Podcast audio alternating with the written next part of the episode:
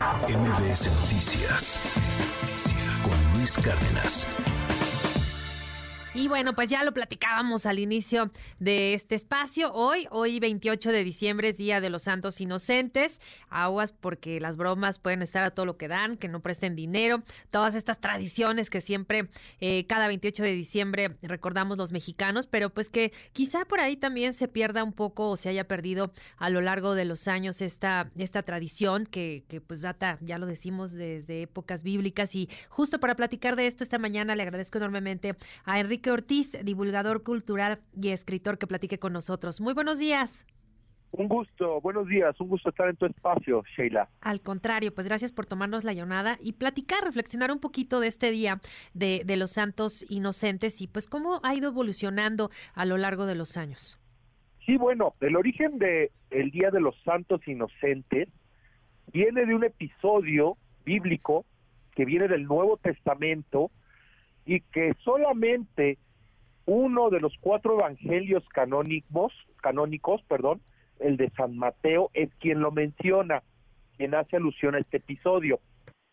¿Y qué es lo que sucede o qué es lo que nos relata? Pues se da eh, en tiempos, este episodio se da en tiempos de Herodes primero, Herodes el Grande, y este eh, gobernante ah, vinculado con el Imperio Romano, con una relación clientelar, da una orden, da una orden de ejecutar a todos los niños nacidos en Belén menores de dos años. ¿Por qué razón?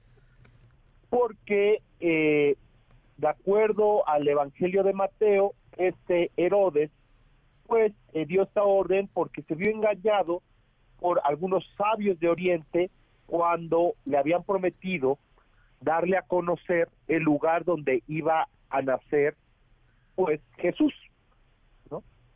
Y de esta forma, en venganza, pues al ser burlado por los famosos magos que nosotros aquí en México conocemos como Reyes Magos, pues envió a matar a todos estos niños de Belén menores de dos años, ¿verdad? Y así fue como pues eh, asesinan a estos inocentes, porque pues son niños, ¿verdad? Que no habían pecado, niños pues puros del alma, de cierta forma. Y la realidad es que, ¿por qué los manda a matar? Pues porque tiene miedo Herodes. Tiene miedo de que él o su hijo sean eh, suplantados por el Mesías, ¿verdad? Porque todo esto obviamente dentro de las creencias de eh, el pueblo judío, porque ya se había vaticinado, ya sabía, perdón, ya se había previsto que iban a ser el Mesías eh, en Belén, que es nada más y nada menos que Jesús. Y obviamente todo esto con el paso de los siglos, con el paso incluso de los milenios, pues nos lleva a los países latinoamericanos, a España, donde el Día de los Santos Inocentes, pues es cuando tenemos esta tradición de hacer bromas, de pedir dinero y no devolverlo, ¿no? Eh, obviamente, pues con este fin, pues de eh, eh, recordar este episodio. Sí, y también, no sé si, si coincidas con, conmigo, Enrique, pero no sé si se ha perdido un poco eh, en los últimos años, un poco la tradición de, las bromas, como que ya pasa la fecha mucho más eh, de largo y, pues se ha perdido un poquito esta, esta tradición. Bueno, sí, obviamente que con todo este tema de la globalización, con todo este tema de vivir en grandes ciudades, no densamente pobladas, en el cual las, las personas están corriendo constantemente, no realizando un sinfín de actividades, eh, un sinfín de compromisos, de repente queda poco espacio para poder eh, eh, dedicarle unos minutos a este tipo de bromas, a este tipo de chanzas, incluso no para poder incluso pedir dinero al familiar, al amigo, al tío. ¿Por qué? Porque nuestra dinámica diaria, a pesar de que muchos estamos de vacaciones en estos días, pues de repente lo impide, ¿no? ¿Cuántas personas no estarán preparando hoy la maleta para salir de viaje con la familia a una playa o posiblemente a visitar algún rincón de México donde viven los tíos, los primos, de repente también este tema de el mundo globalizado, pues es complicado, ¿no? De, de, mantener estas tradiciones tan añejas, ¿no? Que en el pasado, pues era parte fundamental del día a día.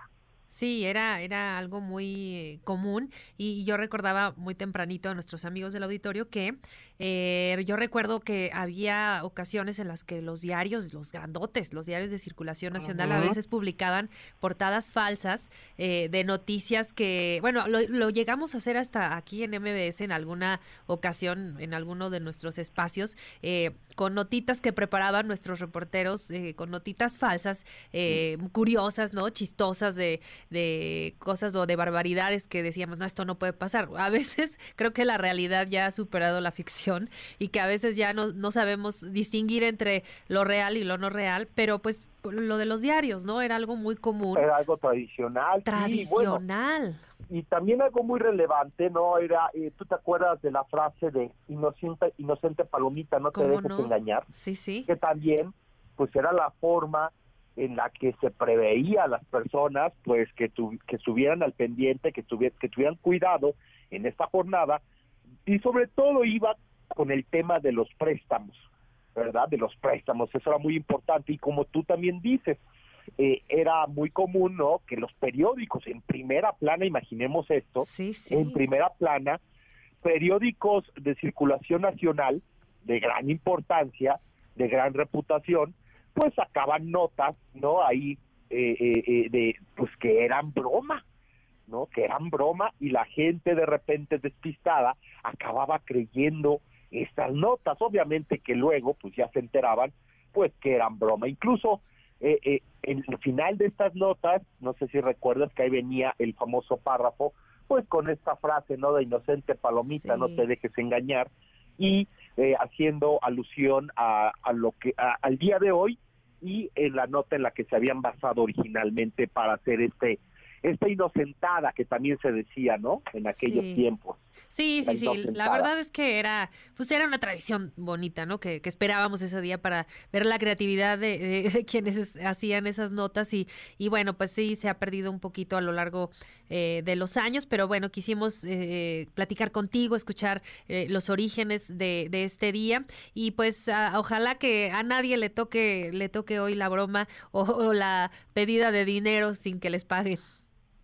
Sí, claro. Y ya por último, sí. Eh, importante mencionar que esta celebración litúrgica viene al menos del siglo IV después de Cristo. Imaginemos esto, siglo IV, en tiempos de las homilías de Gregorio de Nisa. Y también mencionar que, por ejemplo, eh, para los griegos se celebra el 29 de diciembre, mientras que para los sirios y caldeos el 27 de diciembre.